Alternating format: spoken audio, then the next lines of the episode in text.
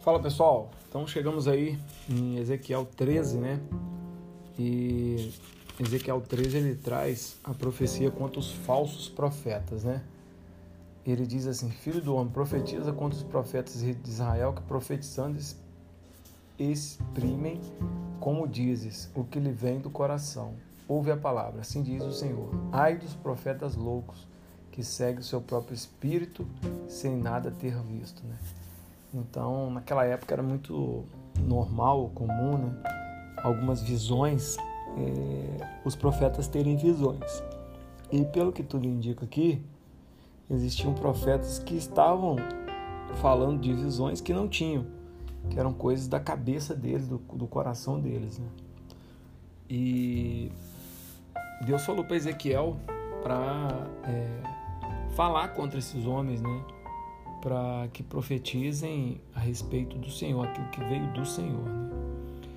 No versículo 15: Assim cumprirei o meu furor contra a parede e contra os que caírem, e vos direi: a parede já não existe, nem aqueles que a caíram. Os profetas de Israel que profetizarem a respeito de Jerusalém e para ela têm visões de paz, quando não há paz, diz o Senhor Deus. Então muitos falavam que ia ter paz em Israel, né? E Deus está falando no versículo 14, na verdade eu era para ter começado no 14, que ele fala: derribei a parede que caíste, né? Então Deus está falando: ó, cara, é, vamos dizer assim, a casa caiu, né? Não vai ter paz em Jerusalém. E existem muitos profetas falando que vai ter paz e não vai ter paz, tá?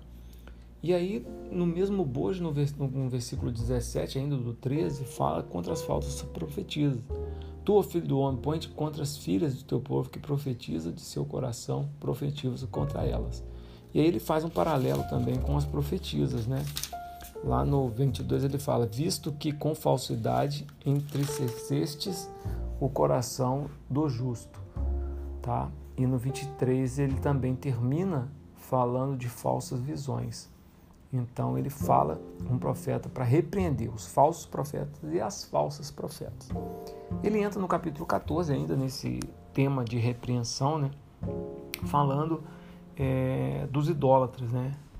E ele fala: Veio a palavra do Senhor a mim dizendo: Filho do homem, estes homens que levantaram os ídolos dentro de seu coração, tropeço para a iniquidade, que sempre tem eles diante de si. Acaso permitirei que eles me interroguem? Portanto, fala com eles e diz: Assim diz o Senhor: qualquer homem da casa de Israel que levantar seus ídolos dentro do seu coração e tal tropeço, para que a sua iniquidade e vir ao profeta, eu, o Senhor, vindo ele, lhe responderei segundo a multidão dos seus ídolos. Veja que ele fala algum ídolo no seu coração. Né? É lógico que a gente sabe que muitas vezes o ídolo ele se refere a algo de madeira, algo de barro, algo feito com mão do homem mesmo, né? Mas esses não são os piores ídolos, né? Os piores ídolos são aqueles que estão alojados no nosso coração. A nossa arrogância, a nossa prepotência, é, a gente colocar o nosso eu em primeiro lugar, né? Então, eu acho que tudo isso vem na frente, né? Vem em primeiro lugar até do que os ídolos feitos pelas mãos dos homens. Eu acho que esses ídolos que nós mesmos criamos dentro de nós, eles são ídolos maiores do que aqueles que a gente cria de, de madeira ou de barro. Então, que eu e você a gente possa ter em mente que não necessariamente porque a gente não tem um ídolo de madeira ou de barro, que a gente não deixa de ter outros tipos de ídolos até piores. Tá certo? Bom, e aí, a partir do versículo 12, do capítulo 14, fala da justiça do castigo de Deus, né? Fala é, que Deus vai trazer a espada para a terra, que, é, que o Senhor poderia trazer até o, o, que eles chamam de os quatro elementos, né? a fome, a peste. Né? Ele fala aqui, ó, porque assim diz o Senhor Deus: quanto mais se eu enviar os meus quatro maus juízos, a espada, a fome, a besta fera e a peste, contra Jerusalém para eliminar dela homens e animais, né? então Deus fala da forma como ele poderia trazer justiça e castigo ao povo. E no capítulo 15, capítulo muito interessante que ele fala sobre a videira inútil. E ele faz uma comparação da videira inútil com Israel, né? É... E ele fala o seguinte, ó: Toma-se dela madeira para fazer alguma obra? Ou toma-se dela alguma estaca para que lhe pendure algum objeto? Eis que é lançado no fogo para ser consumido. Então, ele está falando justamente que a árvore não tem utilidade nenhuma, que é, é uma árvore que não tem é, nenhuma serventia. E ele estava falando que quando o povo se deixa levar pelos falsos profetas, pelas falsas profetias, quando o povo coloca ídolos no lugar do Senhor, quando o povo cria um monte de coisas, né, é, que interfere esse relacionamento com o Senhor, ele acaba se tornando uma videira inútil. Né? Então, é uma coisa que a gente precisa prestar atenção para que eu e você possamos ser videiras úteis, né? Videiras úteis. E aí, no capítulo 16, um capítulo longo, ele vai falando da infidelidade né, do povo. Ele vai narrando a infidelidade do povo, né? É, primeiro, Deus fala do carinho que teve pelo povo, pelo cuidado que teve pelo povo, que viu o povo nascer. Eu, no versículo 7 ele diz: Eu te fiz multiplicar como renovo no campo, né? Então, o Deus mostra todo o carinho que ele teve.